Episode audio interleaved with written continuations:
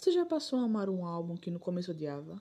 Bom, eu também. E no episódio de hoje conversaremos um pouco sobre 22 A Million, da banda Bon Iver, e minha relação Enemies to Lovers com este álbum que se tornou meu favorito. Vem comigo!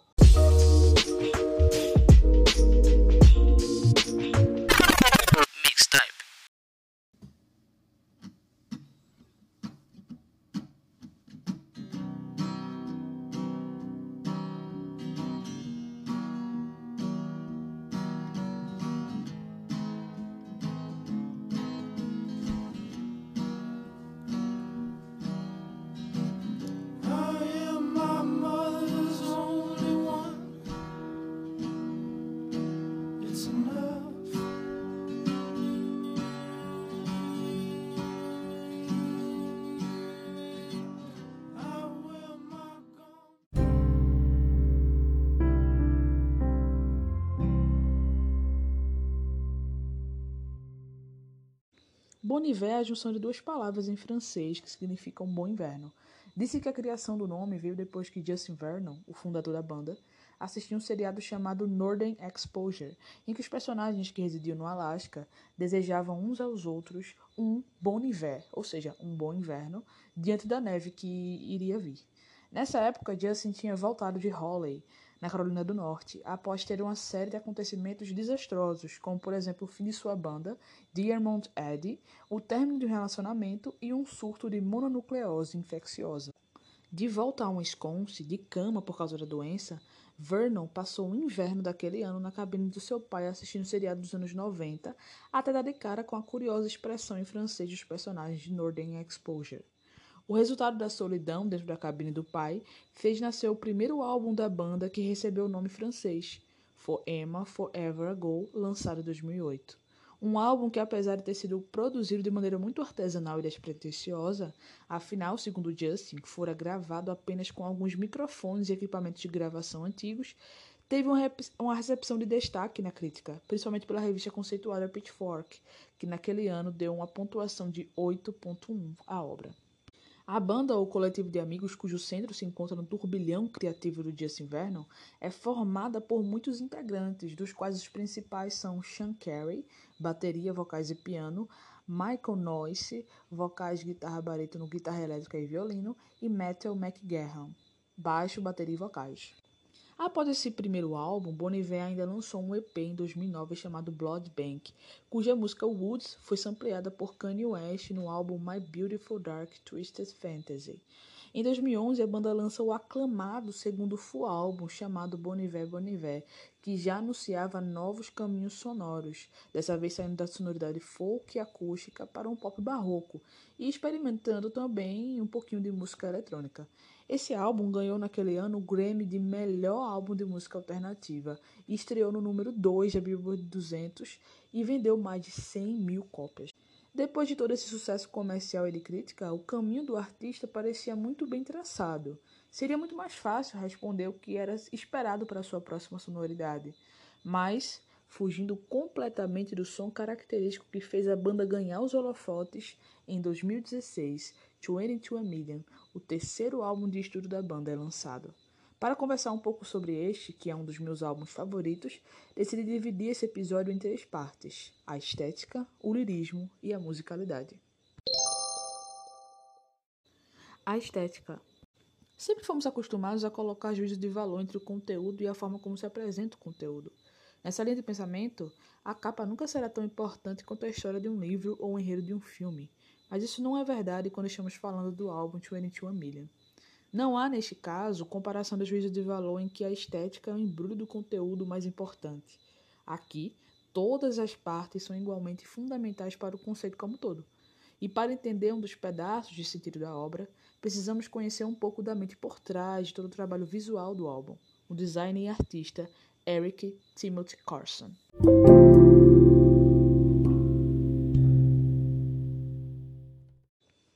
Sua entrevista para a revista digital Walker Art, Carson afirma ter recebido um convite de Justin Vernon com uma proposta curiosa de trabalhar em algo colaborativamente. Eric, que era um designer conhecido por seu apreço por obras que se fixavam na semiose, no símbolo e na linguagem da internet, juntou-se a Justin no estúdio April Base por meses e em um espaço de intervenção artística com vai e vem de artistas que ali estavam gravando, assim como também escritores, pintores e DJs. Em meio a tudo isso, Eric inicia sua obra de arte. E esse é o primeiro ponto importante para se entender o álbum todo Todo o trabalho visual do álbum é uma obra de arte à parte e, ao mesmo tempo, é parte do todo. Sobre esse intenso processo artístico no estúdio April Base, Eric afirma na entrevista, aspas, Havia alguns madrugadores no estúdio e, claro, notívagos também. A quantidade de pessoas mudava dependendo do que estava acontecendo e a vibração mudava dependendo de quem estava por perto. Acho que as Indigo Girls estavam gravando uma semana antes da minha primeira visita. E havia outro projeto em uma das salas de som coincidindo com o tempo lá. Aquela primeira visita foi uma das experiências mais frenéticas e fluidas, vários projetos sendo desenvolvidos e gravados simultaneamente. Saxofonistas e cordas visitando para gravar seu próprio trabalho e em seguida sessão no álbum em andamento também. As visitas posteriores foram mais focadas, Todos estavam lá para um álbum, em um modo sem distrações. Fecha aspas. Nesse processo inicial de muitas trocas, segundo Eric, alguns esboços do que viria a seguir já estavam sendo feitos. Perguntado sobre como sua obra fora influenciada pelas músicas do disco, Eric diz que das conversas e interrogações com Justin sobre numerologia, natureza metafísica e humanística, nasceram mais perguntas do que respostas. Uma jornada, segundo ele, interior e muito contemporânea. Justin Vernon, segundo Carton, queria que para cada música um símbolo fosse criado, Eric afirma que os símbolos são fragmentos culturais, códigos de história humana que conversam com o hoje, ícones, máscaras impronunciáveis que ressoam na comunidade. Com essa nova abordagem, seria natural questionar se o desejo de Justin era de se afastar da sonoridade bucólica e pastoral dos primeiros álbuns. Eric afirma, no entanto, que notou que esse novo álbum permanece profundamente conectado aos anteriores, mas com uma evolução do sentimento. Ainda segundo Carton, para 22 A Million, em sua criação, eles, os símbolos, pareciam automáticos. Abre aspas. Eu gosto do quebra-cabeças de criar uma ligadura. Justin atribuía um significado específico aos números e uma lógica à sua criação, mas no final eles são recipientes abertos para serem preenchidos com um novo significado. Os símbolos no contexto da música têm muito poder e as pessoas estão muito dispostas a possuir, usar, exibir suas experiências e lealdades culturais. Fecha aspas. Com a quantidade de 10 faixas, tendo para cada uma um símbolo, a obra de Eric se transformou em 10 murais, 10 vídeos e um livro de 20 páginas. Para a capa do álbum, Eric afirma que trabalhou a ideia do yin yang, acompanhado de cruzes como símbolo maior abarcando todos os outros símbolos. Além disso, ao ser perguntado sobre a expansão simbólica do álbum para outros tipos de linguagem, principalmente na composição de colagens digitais em plataformas de internet, Eric afirma que 22 Million mantém uma estrita ligação com os álbuns anteriores.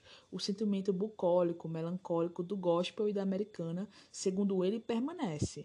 Mas nesse álbum, o que difere é a mostra da relação que nós temos com a internet como esta relação com o mundo digital afetou a forma como criamos, pensamos e nos organizamos. Ele ainda afirma que, abre aspas, este álbum é construído em nossa história de música, ruído, poesia e americana, mas também incorpora e celebra perfeitamente as nuances tecnológicas de nosso contemporâneo, empregando e expandindo. Fecha aspas. Dessa relação com a internet, também temos uma forma curiosa de apresentação audiovisual. No lugar de videoclipes, é, foram preparados por Eric um lyric vídeo para cada música com colagens digitais criadas por ele. É curioso perceber como o símbolo dialoga com, com a linguagem digital, apoiado por letras que à primeira vista não fazem sentido algum. Há aqui o que eu posso chamar de intenção de mistério.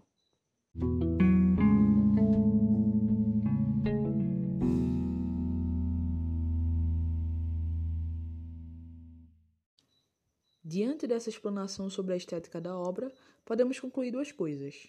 Primeira, houve uma intencionalidade em toda a aparente bagunça misteriosa do álbum. Vernon desejava apresentar uma narrativa lógica à sua criação. A segunda conclusão é que toda essa narrativa fora escondida em uma linguagem simbólica. E é essa conclusão que liga todo o sentido do álbum em todas as suas instâncias, sejam elas visuais, líricas ou sonoras. A musicalidade. Low moon down the yellow road. I remember something.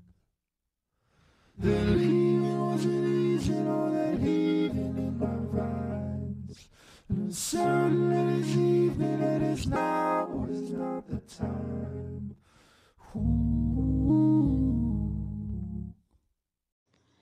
experiência ouvindo 22 Million pela primeira vez foi bem curiosa. Lembro que odiei com todas as minhas forças. Eu estava esperando a calmaria confortável do lugar comum que os dois primeiros álbuns haviam me colocado.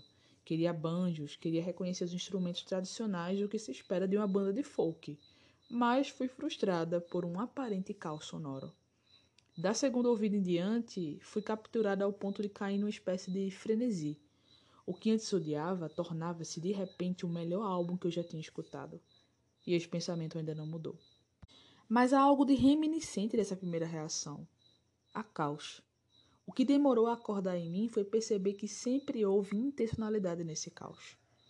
Apresentando colagens sonoras, fragmentos que parecem acoplar em si todas as referências do todo, Boniver resolve ser experimental a explorar os sentidos apresentados não apenas pelo lirismo misterioso, mas também pela estética de simbologia. Os símbolos são um portal misterioso entre o antigo e o presente. As colagens sonoras, os diversos samples, servindo como cama, parecem servir como essa mensagem de diálogo entre todos os sons do universo. Este tipo de técnica de sample é muito empregada no cenário do hip hop. Talvez a amizade de Justin com Kanye West, que é um dos rappers e produtores mais experimentais em relação ao uso de referências como novas linguagens, explique a intensa busca sonora simbólica desse disco. 715 Creeks, toda cantada pelo vocoder, parece entender e estender os limites do que se entende como humano e sintético. E talvez seja essa provocação sobre o que há de humano e sintético no mundo contemporâneo, regado à linguagem digital e tecnológica, que faz com que sonoramente haja sentido no álbum. O autotune, a presença de mais de 100 timbres de saxofone em um mix, revelam uma intensa busca de Vernon pelo caos sonoro, mas com intencionalidade. Os samples que vão de músicas country antigas, funk anos 70, hinos gospel de Mahalia Jackson, até registros recentes da música indie como Sharon Van Eaton, revelam essa costura de som que não apenas serve como embrulho da letra, mas também carrega a intenção do significado. Ao todo, nove músicas foram sampleadas no disco, tendo cinco delas da música 33 God. No entanto, mesmo afirmando a mim mesma que o motivo de não ter gostado no começo fora pelo caos, hoje, depois de ouvir incontáveis vezes, percebo que é um caminho percorrido. A causa em 22 Over Soon, Ten Death Breast, a angústia em 715 Creeks, 33 God e Upside Down Cross e surpreendentemente a harmonia em 21 Moon Water e A Million.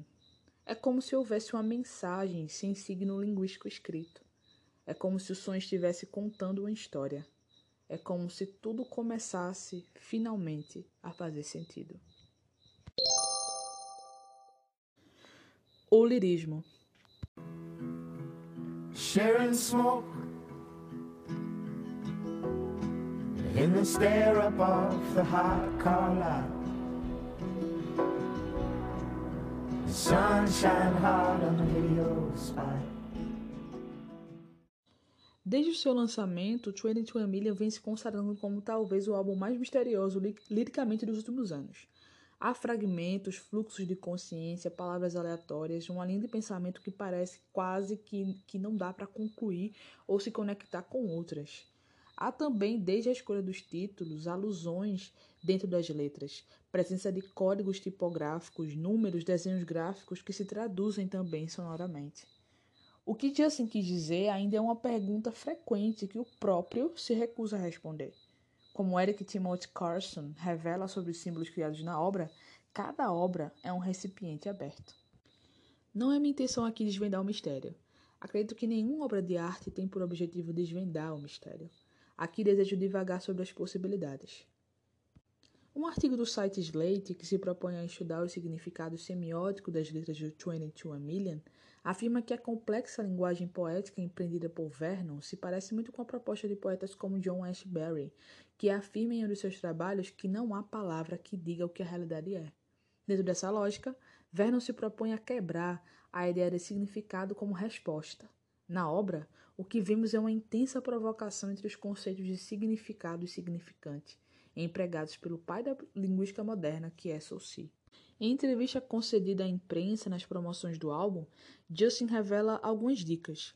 Ao viajar para a Grécia, em um intenso momento de fragilidade emocional, a frase It might be over soon, que significa isso vai passar logo, se repetia como um mantra em sua cabeça, um fio de esperança para o tormento de sua mente, uma linha que poderia simbolizar a mortalidade, as possibilidades que também podem soar verdadeiras. É com essa frase que a primeira canção, 22 Over Soon, inicia. O número 22, ou 22, simboliza o próprio Justin. Sempre existiu, segundo ele, uma relação mística é, entre ele e o número, fazendo com que, inclusive, ele utilize o despertador adicionando 22 minutos após o toque. No artigo escrito pelo The New York Times, em entrevista, Justin afirma, abre aspas, o 22 sou eu, disse ele. E então a última música é um milhão. O que essa grande coisa esquiva? Como é que é um milhão? O álbum lida muito com a dualidade em geral e como isso funciona na matemática. Eu gostava muito do taoísmo na faculdade e do paradoxo da dualidade e como é sempre uma coisa e outra. Você nunca pode ter uma coisa sem a outra. Então é 22 sendo eu e um milhão sendo o outro. Essa foi uma maneira de olhar para ele como um círculo. Fecha aspas. Em Ten Dead Breasts, segundo o artigo da Slate, podemos perceber um jogo de palavras com a frase Fever, Rest, Fever, Rest sons que produzem um círculo, enquanto que em 715 Creeks há um jogo de palavras puramente arbitrário que não mira no sentido, mas no som. Em 29 Stratford Apts, há a frase Trill the meaning out the door. There ain't no meaning anymore. Jogue o significado fora, não há mais sentido. Há uma profunda experimentação linguística na obra que tem intencionalidade em esconder anuviar, tornar obscuro. Há referências religiosas que mostram a intensa busca também espiritual de Justin, com um gosto amargo, quase sarcástico, que aqui nesse álbum se mostra de maneira mais aberta. Em 666 ou Upside Down Cross, há a figura da cruz de cabeça para baixo e Justin afirma: Eu não sei o caminho. Enquanto que no folheto do álbum, a música aparece ao lado da frase do Salmo 22, que em outros versos diz: por que você está tão longe de me salvar? Logo após, há 33 God, com samples de um coral gospel, e tendo o 33 como a idade de vida de Jesus Cristo. Ainda de acordo com a entrevista do The New York Times, Vernon afirma que é na música que ele encontra sua religião, e é por meio dela que ele descobre, revela e celebra. Em 21 Moonwater, um número que representa o que vem antes de 22, ou seja, o próprio Justin, aos versos The math ahead, the math behind is moonwater, que significam a matemática à frente a matemática atrás é água lunar. Água lunar. E água lunar é um tipo de ritual esotérico em que se deixa água sob a lua para absorver energia e nos ajudar a acessar nossos sentimentos e emoções mais profundas. Há aqui talvez uma mensagem principal de como, de como toda a lógica, toda a estrutura da realidade está conectada com todo o universo e como todo esse significado que vai da lógica até a espiritualidade se conectam conosco e nos formam. Eu consigo entender também que por levar o número 21 há um significado de algo muito mais poderoso e anterior ao próprio Justin, que é o 22, e que faz com que tudo esteja conectado, inclusive a dualidade entre lógica e mistério. Ao terminar o disco, somos apresentados a canção A Million, que, como o próprio Vernon explicara antes, remete ao outro, ao que é irreconhecível, inexplicável e inacessível. O caminho lírico de 22 A Million, percebo eu, assim como o título sugere, é a dualidade entre Just e universo, o eu e o outro, o que é conhecido e o que é inacessível.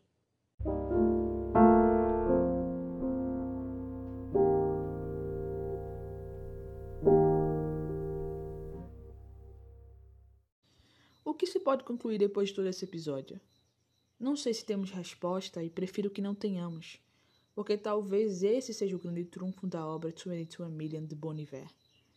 Desafiar os sentidos, provocar as respostas, indagar os limites, não oferecer saídas.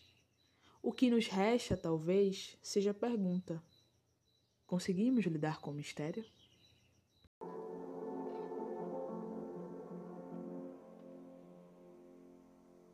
Must have been forces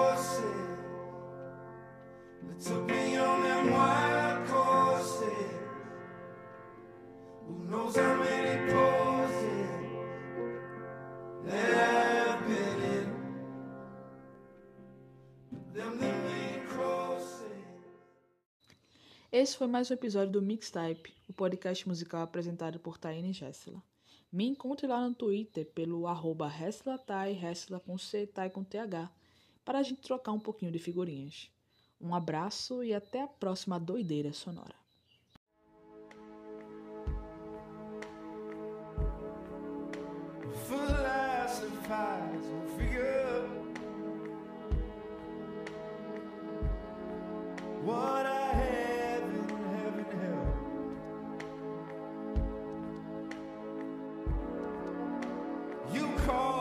Came, stay tall through it all.